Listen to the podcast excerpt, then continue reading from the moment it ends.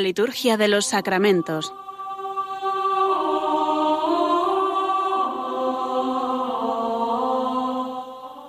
Con el Padre Juan Manuel Sierra.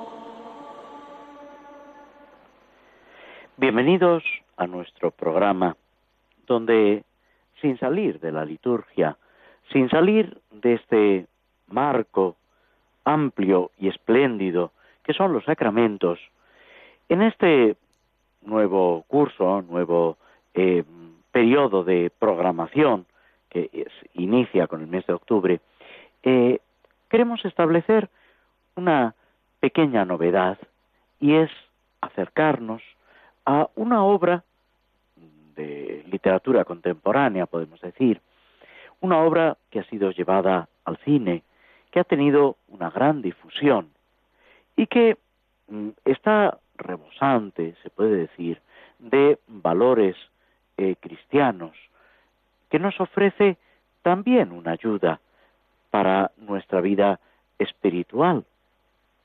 Jesús en el Evangelio le dice a los apóstoles y nos enseña a nosotros cómo todo lo que, eh, digamos, nos rodea, todo lo bueno, es una ayuda. Quien no está contra vosotros está a favor vuestro.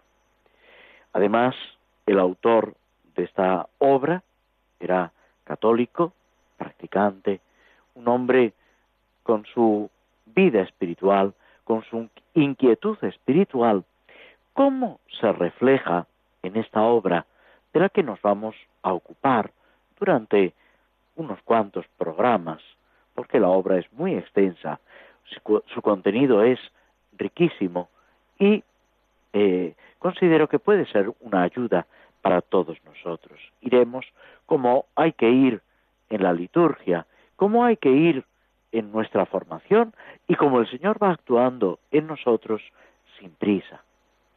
Poco a poco abriendo ese horizonte de la acción de Dios en nuestra vida. Nos referimos a la obra de Tolkien, El Señor de los Anillos. De ella nos ocuparemos un poco más adelante. Pero antes os invito a fijarnos en este mes de octubre ya comenzado, con la fiesta de la Virgen del Rosario, que por ser caer en domingo no se celebraba litúrgicamente, pero que sin embargo marca todo lo que es este mes de octubre, en el que el Papa también, de una forma especial, nos invita a esa oración a la Virgen. El rezo del rosario ha sido repetidas veces recomendado por los papas. León XIII le dedicó varios de sus escritos, lo mismo los papas sucesivos, San Pío X, Pío XI, Pío XII. Juan Pablo II tiene una exhortación también sobre este tema y él mismo, eh, Rosarium Virginis Mariae, invita a ampliar el número de misterios que tradicionalmente eran tres grupos, gozosos, dolorosos y gloriosos, él introduce los misterios luminosos que van siguiendo el, curso del Evangelio, que es esa manifestación de la salvación de Dios. Esta iniciativa de San Juan Pablo II no busca otra cosa que ayudarnos en esa oración que es profundamente evangélica, que rezuma esa historia de la salvación, pero que al mismo tiempo lo ve, lo valora, lo vive desde la Santísima Virgen María, desde ese contacto, de esa cercanía maternal de ella a su Hijo Jesús y a cada uno de nosotros. Es esa invitación para que, como decía el mismo San Juan Pablo II eh, en su lema episcopal, esa expresión tomada de San Luis María Griñón de Montfort, a su vez inspirado en San Ildefonso de Toledo. Todo por María, vivir toda nuestra vida con ese totus tuus, todo tuyo, esa consagración a María para con ella vivir la presencia de Dios, vivir la obra de la redención. Y esto es también lo que eh, desde esta emisora, que es y quiere ser siempre de la Virgen, intentamos vivir y al mismo tiempo transmitir. La cercanía, la presencia, el amor de la Virgen y esa correspondencia que cada uno de nosotros debe tener a la Virgen María. Esto lo han vivido los santos a lo largo de los tiempos.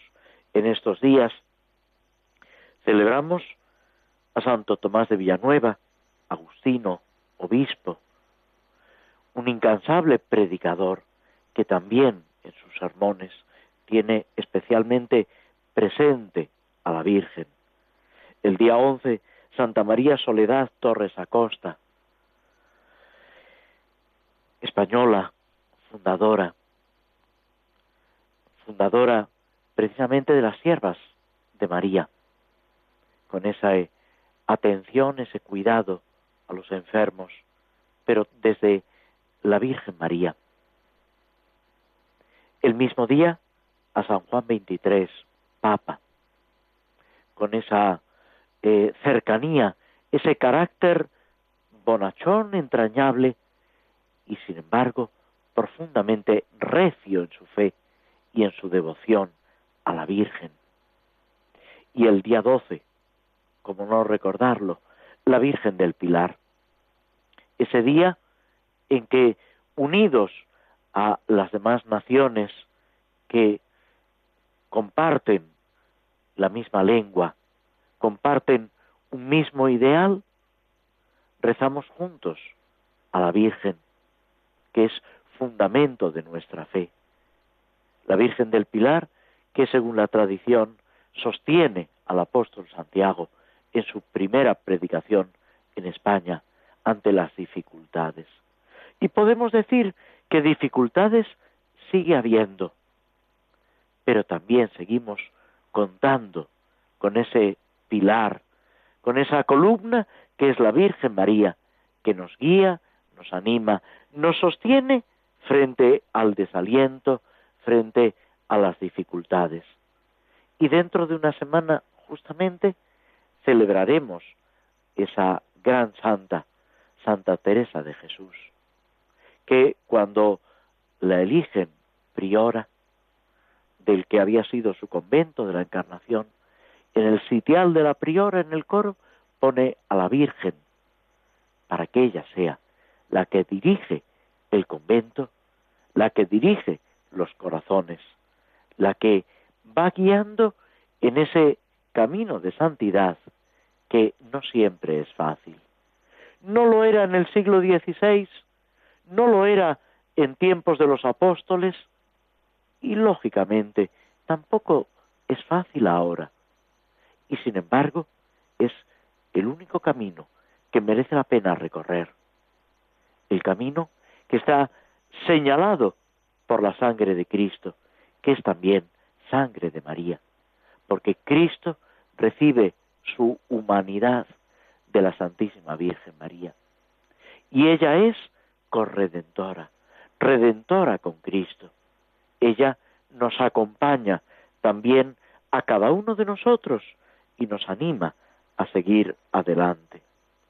La oración colecta que rezaremos el día de la Virgen del Pilar. Dios Todopoderoso y Eterno, que en la gloriosa Madre de tu Hijo has concedido un amparo celestial a cuantos la invocan con la secular advocación del Pilar. Concédenos por su intercesión fortaleza en la fe, seguridad en la esperanza y constancia en el amor, en la caridad. Las tres virtudes teologales que proceden de Dios y nos llevan a Dios y que las obtenemos precisamente por intercesión de la Santísima Virgen María. Apoyados en ella, seguimos con nuestro programa, seguimos con nuestra vida, sabiendo que no quedaremos nunca defraudados.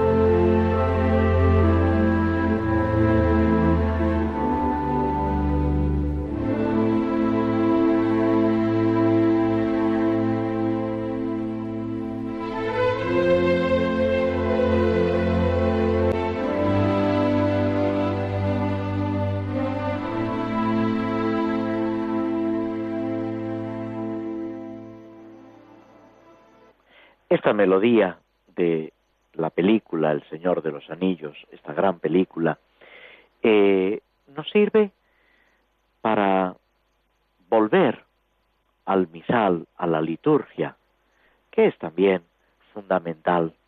Es un tesoro que vivimos y que nos da la fuerza para seguir adelante. Hay muchas imágenes sin que haya un paralelismo eh, absolutamente eh, claro, pero hay muchas imágenes que podemos aplicar de esta narración de Tolkien a lo que es la vivencia de nuestra fe. Uno es ese pan que los elfos dan y que eh, fortalece en medio de las dificultades. Es verdad que en la narración se trata simplemente de un alimento, para nosotros la Eucaristía es un alimento, pero es Cristo mismo. Hay una diferencia sustancial que no podemos negar.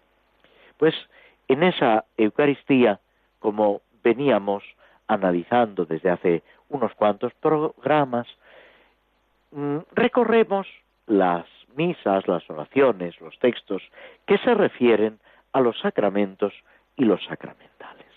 Y vamos a comenzar ahora con un formulario que es muy importante, aunque no se trata de un sacramento, se trata de un sacramental. Estamos con la dedicación de una iglesia o de un altar. Es un sacramental, es una especie de bendición que consagra. Pero esa iglesia y ese altar es símbolo de la acción de Cristo de la presencia de Cristo que transforma la iglesia y que se ofrece por nosotros en el altar. Es una celebración tan importante que necesariamente tiene que realizarla un obispo. Es el obispo el que dedica las iglesias y consagra los altares, aunque sea un sacramental, es una celebración muy rica por su simbolismo, con esa aspersión con agua bendita, esa incensación, ese ir ungiendo los muros de la iglesia, haciendo, marcando toda una serie de cruces como signo de la pertenencia a Dios, de la redención de Cristo que se va realizando. Y las oraciones, lógicamente, lo eh, eh, reflejan todo esto. Otra particularidad de la dedicación de una iglesia es que necesariamente hay que utilizar el prefacio propio.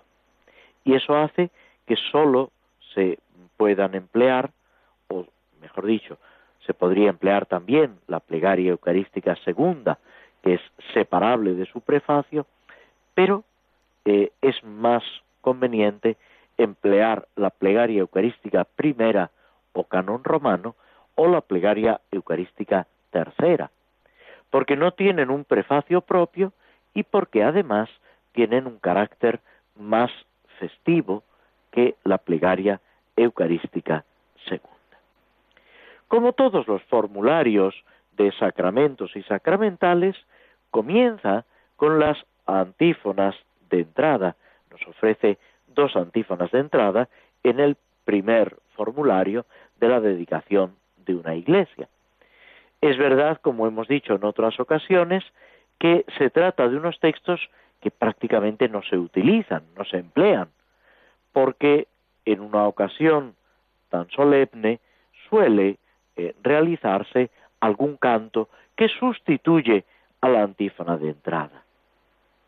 Dicho esto, tenemos que afirmar la importancia que tienen estas antífonas bien integradas en el canto de entrada, como sucede en el gradual, o sea, ese canto que es un salmo en el que se intercala la antífona, bien para darnos un poco el tono, para enseñarnos qué es lo que en el canto de entrada y en el ánimo de los que participan en la celebración debe eh, estar presente. La primera de las antífonas está sacada del Salmo 67, versículos sexto y séptimo y versículo 36. Dios vive en su santa morada. Dios, el que hace habitar juntos en su casa, él mismo dará fuerza y poder a su pueblo. Aleluya. Y el aleluya es sobre todo en el tiempo pascual.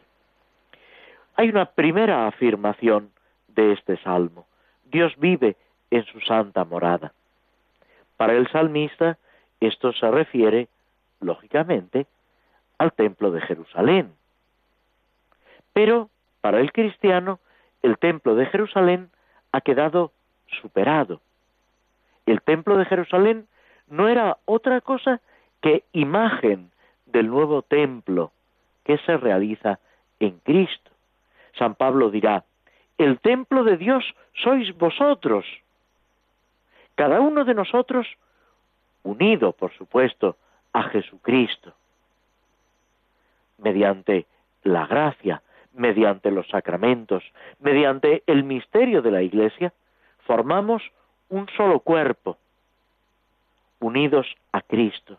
Cristo es la cabeza y nosotros, los miembros de ese cuerpo místico, con la imagen que utiliza San Pablo en las cartas y que después, hasta el Concilio Vaticano II, pues se ha ido extendiendo y difundiendo en la enseñanza de la Iglesia, en la enseñanza de los santos y en la vivencia de cada uno de nosotros.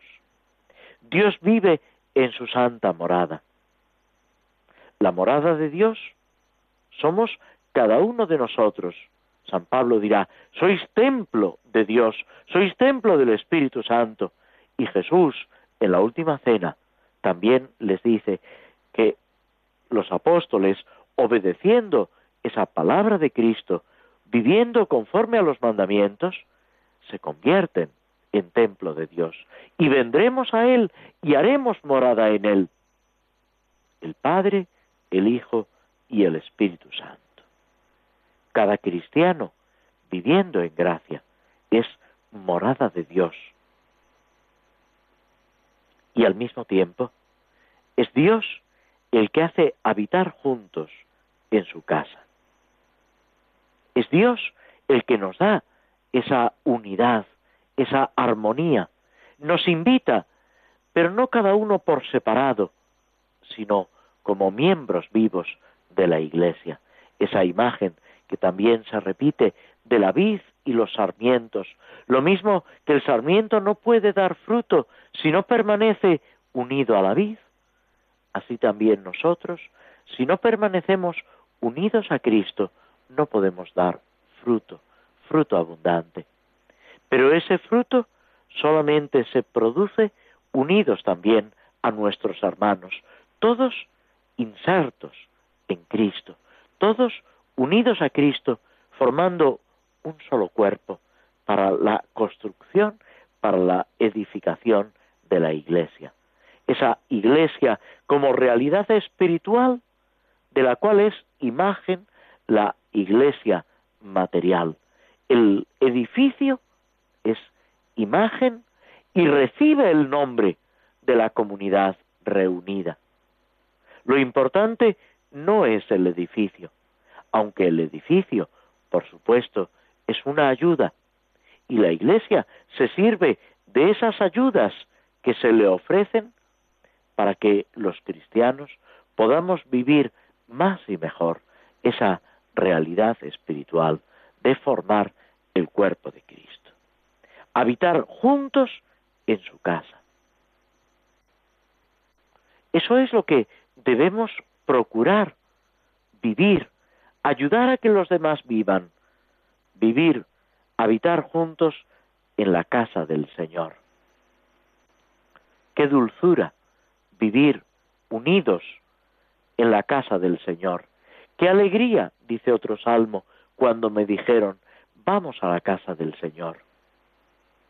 Es el motivo de alegría. Y quien habla de habitar en la casa del Señor, está diciendo compartirlo todo con Él, participar de su intimidad, de su presencia, de su amor, de su alegría. Esa es la vida del cristiano. A eso es a lo que estamos llamados todos y cada uno de nosotros. Y así, sigue diciendo la antífona de entrada, él mismo dará fuerza y poder a su pueblo. ¿De dónde recibimos la fuerza? También los salmos lo repiten una y otra vez. Nuestro auxilio viene del Señor que hizo el cielo y la tierra. Él nos da fuerza y poder. Si somos su pueblo, o sea, si permanecemos vinculados a Él, ligados a Él, entonces es cuando tendremos fuerza y poder. No fuerza y poder según lo humano, que es lo que los israelitas y después incluso los mismos apóstoles entendían mal. Ellos buscaban la fuerza y el poder. Entre paréntesis, veremos que es la gran tentación que aparece en el Señor de los Anillos. El anillo de poder, conseguir la fuerza, pero de una manera arbitraria, despótica, egoísta, machacando y destruyendo a los demás. La fuerza y el poder que Dios nos da es para su pueblo, es la fuerza y el poder del amor, la fuerza y el poder de Cristo, que siendo Dios se ha hecho hombre para salvarnos, que ha querido cargar sobre sí todos nuestros sufrimientos, hacerse el último de todos, el servidor de todos, como también nos pide a cada uno de nosotros si queremos ser grandes e importantes en el reino de Dios. El que quiera ser el mayor, que sea el último y el servidor de todos. Esa es la aparente contradicción del Evangelio. Pero esa es la sabiduría de Dios. Y es lo que, contemplando a Cristo, siguiendo al Señor crucificado, tenemos que aprender. Y la lección no es fácil, incluso es imposible si nos miramos a nosotros mismos. En cambio, es sumamente sencilla.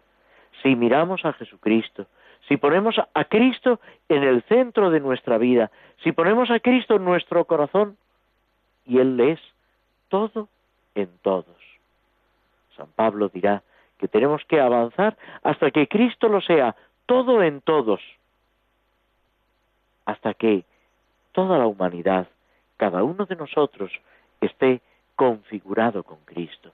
de tal manera vinculado a Cristo que podamos decir con San Pablo, vivo yo, ya no yo, es Cristo quien vive en mí. Mientras no lleguemos a eso, nos falta tanto. Y si no hemos llegado, ¿qué tenemos que hacer?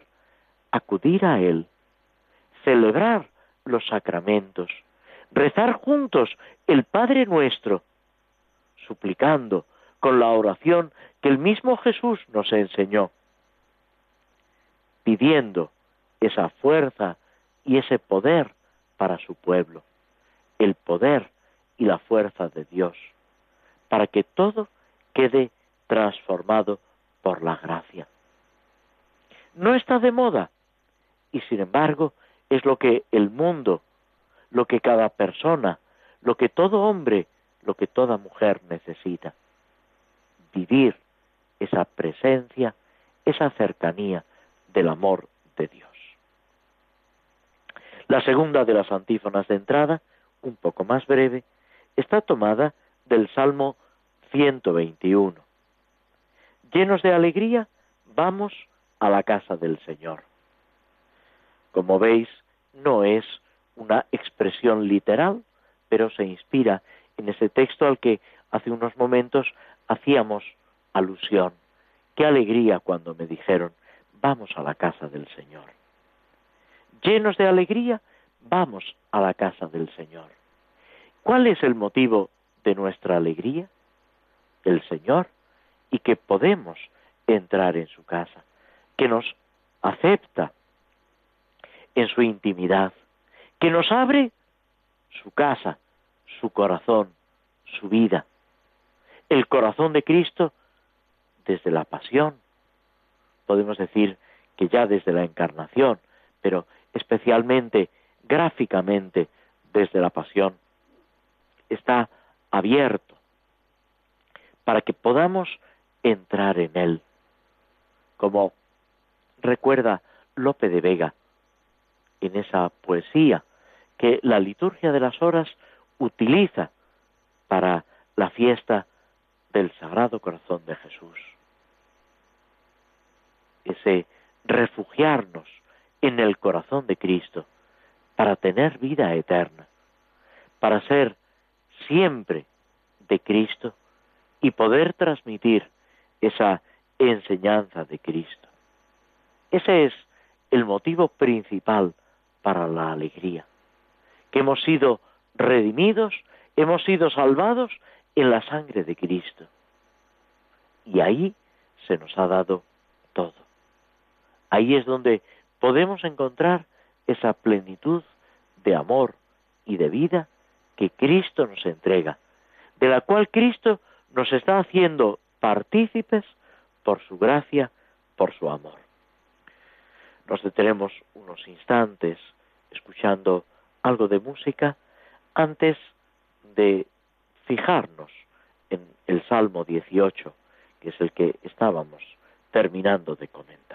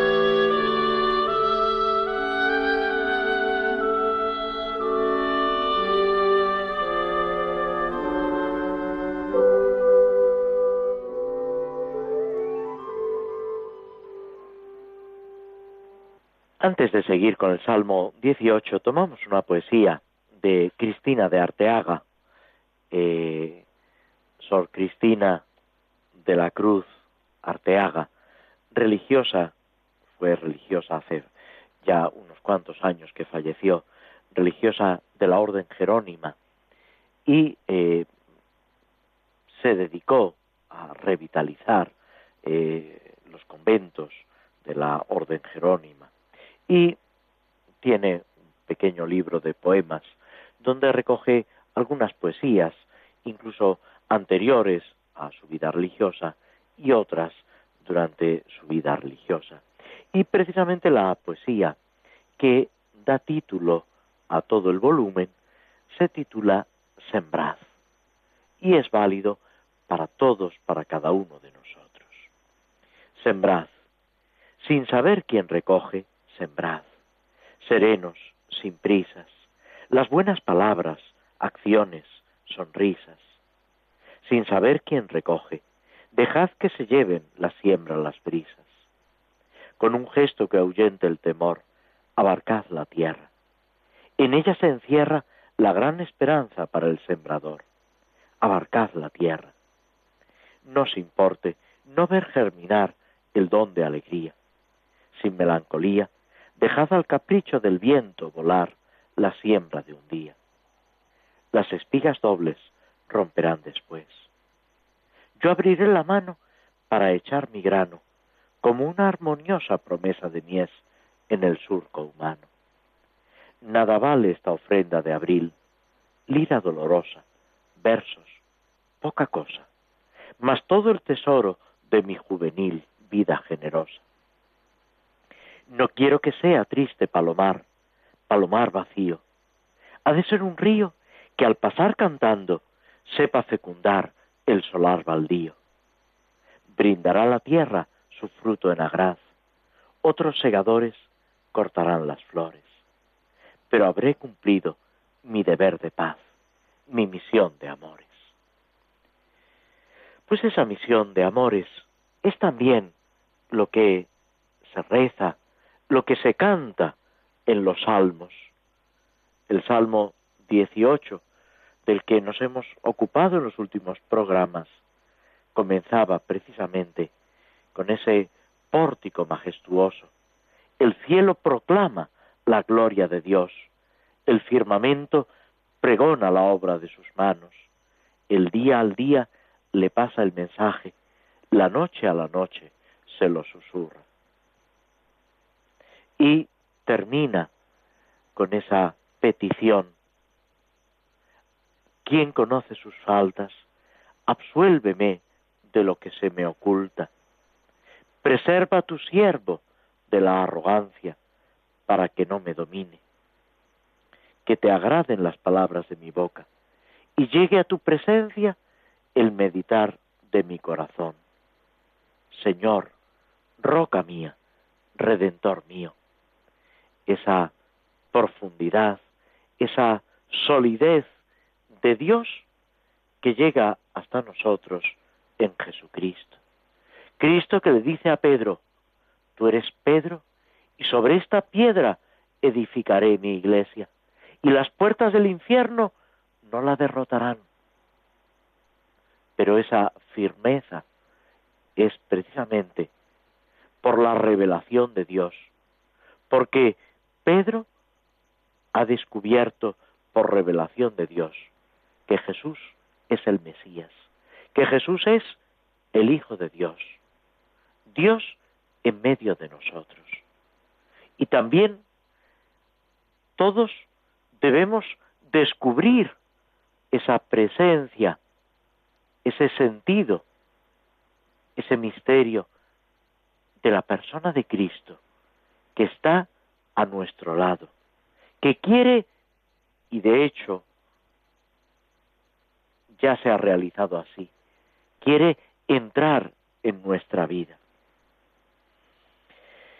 Todo el Salmo 18 es una contemplación de la creación, de la redención. Es, y así tenemos que rezarlo nosotros, volver desde Cristo a descubrir el sentido de la palabra de Dios, que nos habla en lo pequeño y en lo grande. Jesús, en el Evangelio, invita a contemplar las aves del cielo, los lirios del campo. Pero en todo eso debemos descubrir la acción, la presencia de Dios que nos acompaña. A pesar de todo, nos encontramos con mucha frecuencia también en el pasado. Pero ¿acaso hoy con una intensidad mayor? Que nuestros oídos se han vuelto sordos. Nuestros ojos carecen de luz para ver, para percibir ese silencio, esa comunicación de la creación que nos habla de la grandeza del amor de Dios. Antes, quizás el hombre estaba en un contacto más directo con la obra de Dios, con la misma naturaleza. Ese precioso libro de Eloy Leclerc, Sabiduría de un pobre, una reflexión sobre San Francisco que sufre una crisis espiritual buscando la voluntad de Dios, buscando realizar en su vida lo que Dios espera de él. Y allí se dice que el hombre antes tenía raíces poderosas y que muchas veces ahora, en medio de nuestros adelantos, nos encontramos sin esa raíz, sin ese fundamento toda la naturaleza cede a la industrialización, a la técnica, a las máquinas, a la producción industrial. Y sin embargo, Dios sigue hablando, sin palabras, a todo aquel que lo quiera escuchar. La voz de Dios es secreta y débil, exige atención y silencio. Ese cántico, esa oración de San Francisco, loado seas mi Señor por todas tus criaturas, en especial por el hermano Sol, loado seas por el hermano Viento, loado seas por la hermana Luna y las estrellas, etc. Y va recorriendo la creación como un reflejo de la enseñanza de Dios. Esa oración que estamos llamados no solamente a pronunciar, sino a vivir cada uno de nosotros para avanzar en el amor del Señor. Nos detenemos antes de pasar a esta obra de Tolkien, El Señor de los anillos.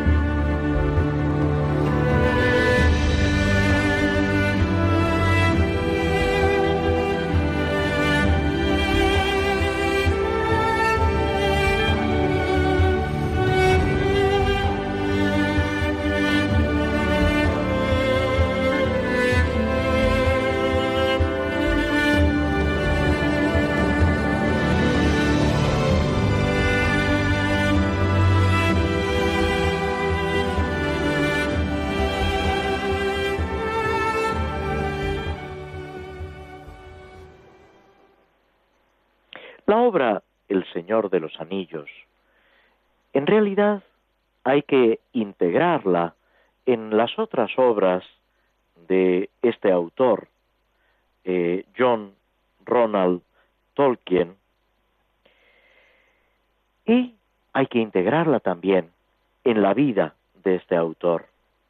Una opinión personal es que se trata de una obra maestra. Y una obra maestra es una obra que va más allá de lo que el mismo autor ha pretendido. De hecho, el mismo Tolkien, cuando se refiere a su novela, llamémoslo así, a su obra El Señor de los Anillos, eh, habla como una narración, con su complejidad, pero él no llega a descubrir que es todo su interior, toda su vida espiritual, toda su forma de pensar y de sentir, la que se está reflejando en los personajes.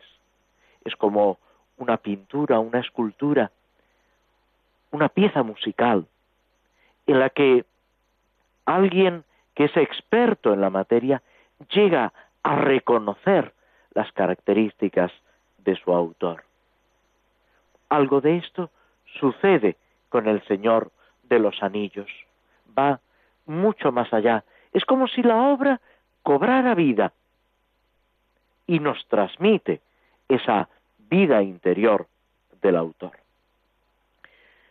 John Ronald Tolkien nace en 1892 en Sudáfrica de padres ingleses. Su padre estaba por motivos de trabajo eh, en Sudáfrica. Muere cuando él apenas cuenta cuatro años y la madre, con él y un hermano, regresa a Inglaterra. La madre se convierte al catolicismo y también los hijos se hacen católicos y ahí se abre pues toda una etapa de la vida de Tolkien.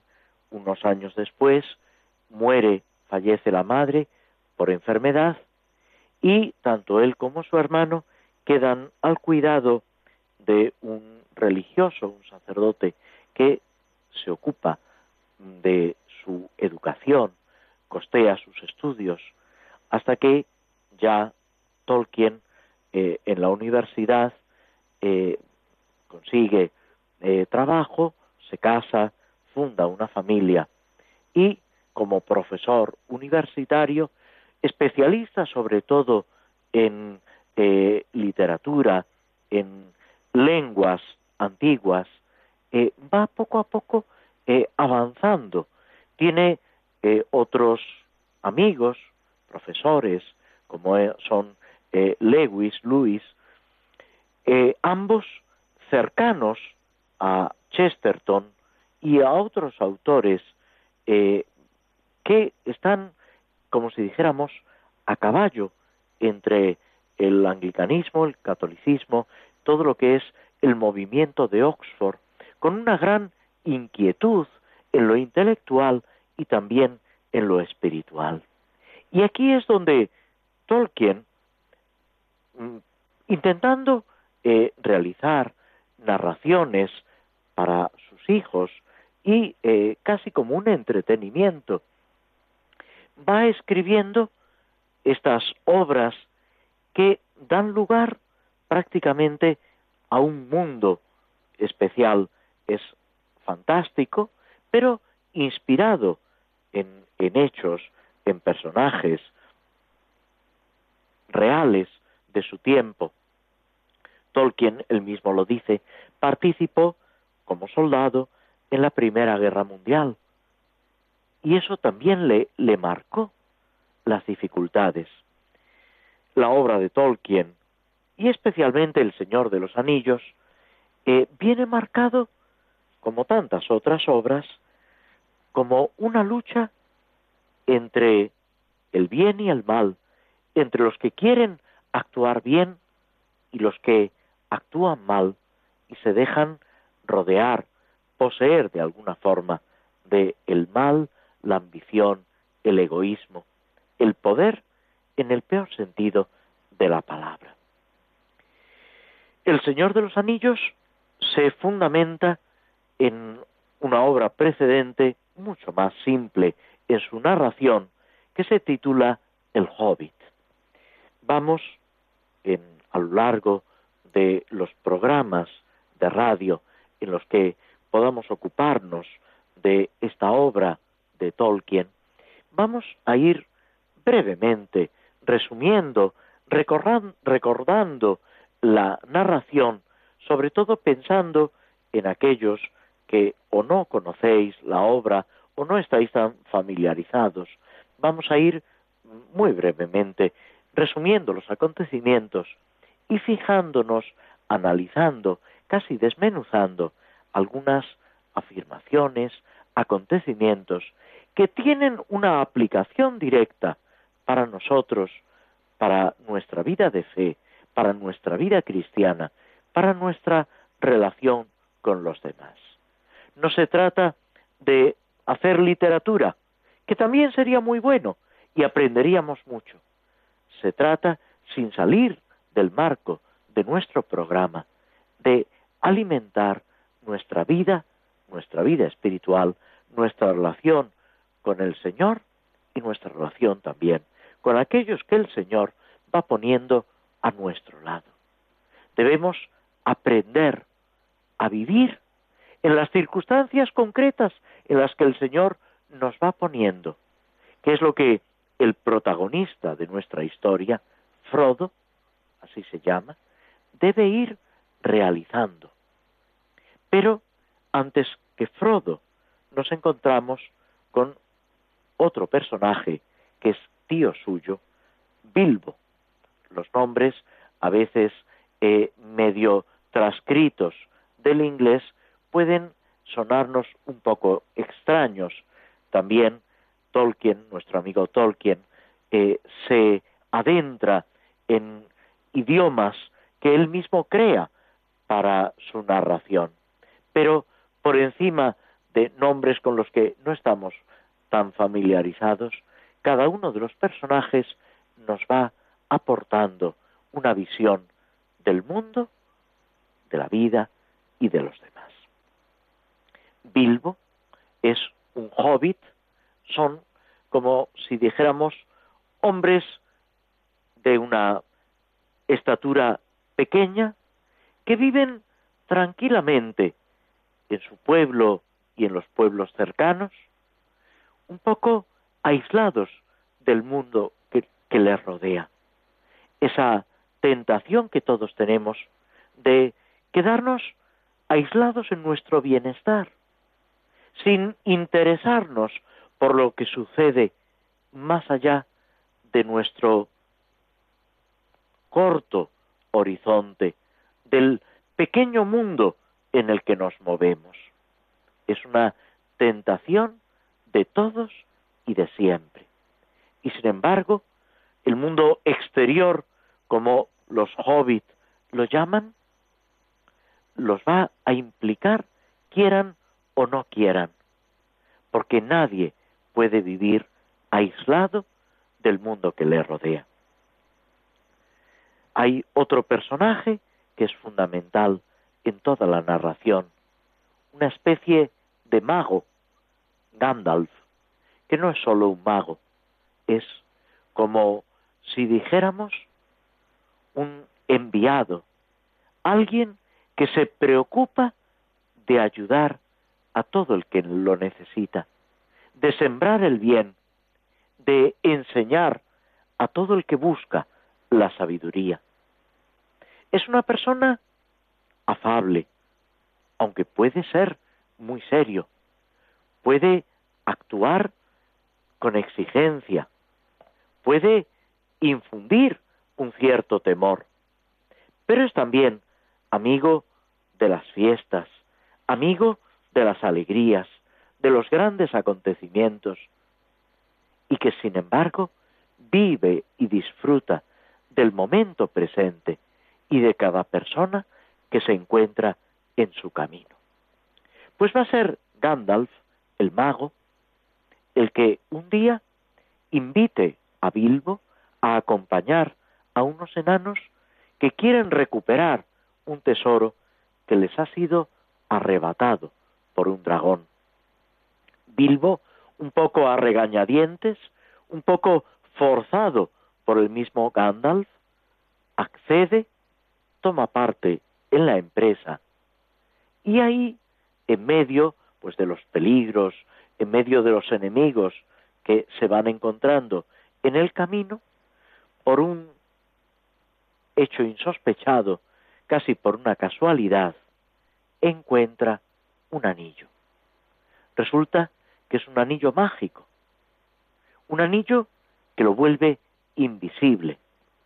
Y es precisamente ese anillo el que le ayuda, volviéndose invisible, a escapar del anterior dueño del anillo, una criatura medio perversa que intenta devorarlo, Gollum, Smigol, del que logra huir.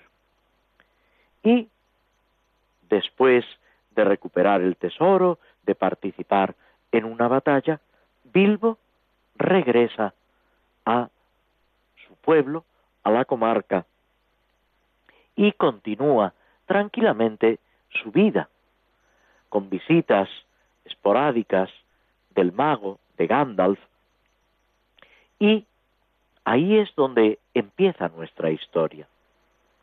Bilbo, se nos dice, era muy rico y muy peculiar. Tenía pues todas esas riquezas que había encontrado, pero tenía también pues su carácter. Si lo pensamos, cada uno de nosotros es muy peculiar. Otra característica es el vigor de Bilbo. Ya tiene muchos años y sin embargo parece que está igual.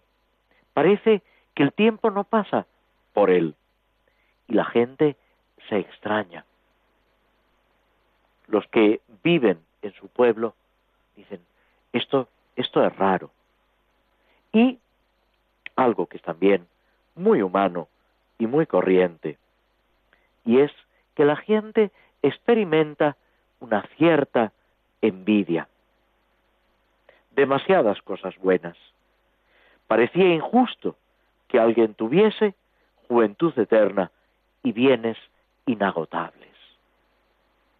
Ese dolernos por el bien ajeno, que es una advertencia. Sin embargo, nos dice el libro, y con esto vamos a terminar por hoy, como el señor Bolsón, Bilbo Bolsón, era generoso con su dinero, la, la mayoría de la gente estaba dispuesta a perdonarle sus rarezas y su buena fortuna. Esa generosidad, ese desprendimiento, cambia la actitud de la gente. De ahí también la importancia para nosotros, para Bilbo, para todos, de esa generosidad. Que todo lo que tenemos, sea poco o sea mucho, lo utilicemos para ayudar a los demás. Con esta idea nos despedimos de todos vosotros, esperando volver a encontrarnos dentro de 15 días, si Dios quiere. Hasta entonces, muchas gracias.